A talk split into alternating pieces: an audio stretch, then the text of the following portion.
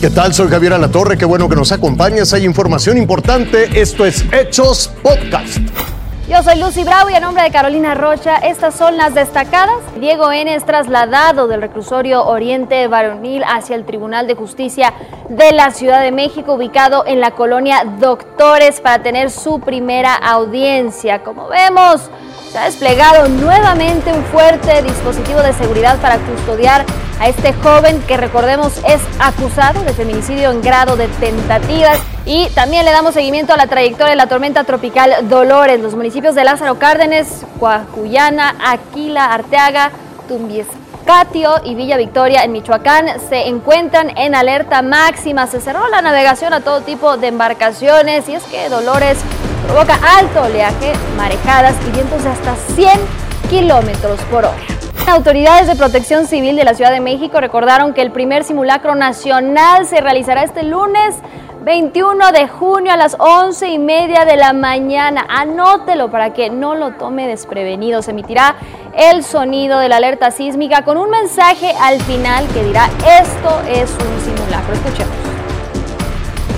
El centro de Instrumentación y Registro Sísmico, CIRES, activará la alerta sísmica y el Centro de Comando, Control, Cómputo, Comunicaciones y Contacto Ciudadano, C5, activará el mensaje de simulacro a sus 12.000 en sus 12.826 altavoces.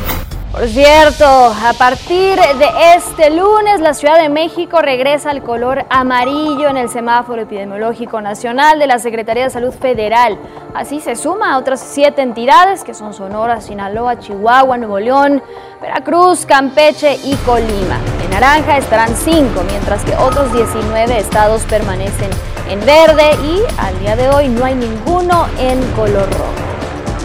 Precisamente por esto, a partir de este lunes se suspenden las actividades presenciales en escuelas de educación básica, en escuelas públicas y privadas de la Ciudad de México. Esta decisión se tomó ante el regreso al semáforo epidemiológico amarillo en la capital.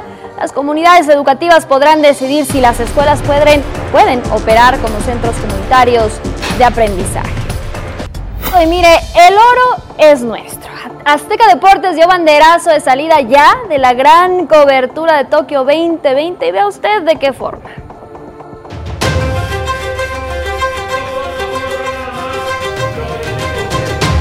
El regreso de los Juegos Olímpicos a la televisión abierta es una realidad y de la mano de TV Azteca serán espectaculares.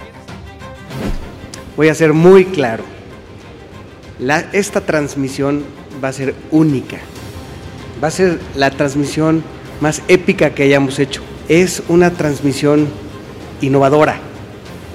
Y esta transmisión se debe gracias al mejor equipo de deportes en México, que aquí está.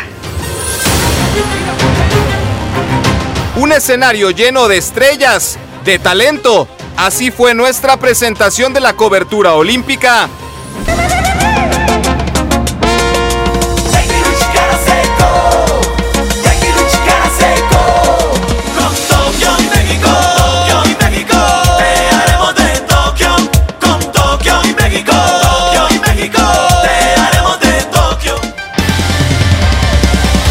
Las gestas deportivas te serán llevadas por los mejores especialistas y cronistas. En la parte deportiva armamos un equipo con medallistas olímpicos como Memo Pérez, Mariana Vitia, con experiencia y voces muy reconocidas como Nelson Vargas, Don Luis Niño de Rivera. Vamos a comenzar a las 6 de la mañana con las transmisiones hasta que cerremos a la 1, 2 de la mañana y es un contenido totalmente familiar, eh, entretenimiento al máximo. Atletas que han emocionado a todo el país en el reality más exitoso de los últimos cuatro años. Y yo hoy siento ya esa, esa electricidad, esa energía de que los Juegos Olímpicos de alguna u otra forma ya comenzaron. Ya comenzaron para nosotros. Pero esta es una nueva etapa para mí, como digo, nadie, nadie nace sabiendo, pero estoy en toda la disposición de aprender, con muchas ganas de aprender de los mejores.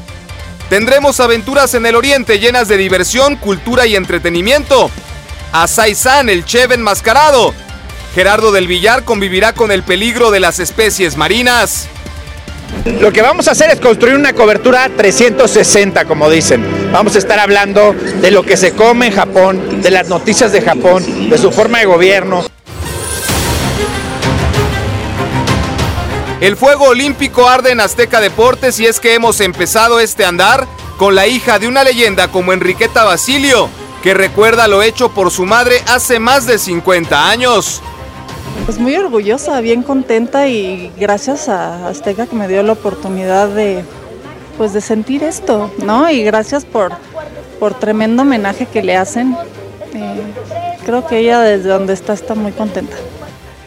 El pebetero se enciende y la llama olímpica está en nosotros, porque en Tokio 2020 el oro es nuestro este valor y este esfuerzo que los deportistas mexicanos traen, así como las familias mexicanas lo hacen cada día parándose temprano y eso. Entonces, estamos muy, muy emocionados en TV Azteca. Omar Villarreal, Azteca Deportes. porque el oro ya es tuyo. El oro es nuestro. Te invito a que siga con nosotros mañana con detalles de más información que justo ahora está en desarrollo.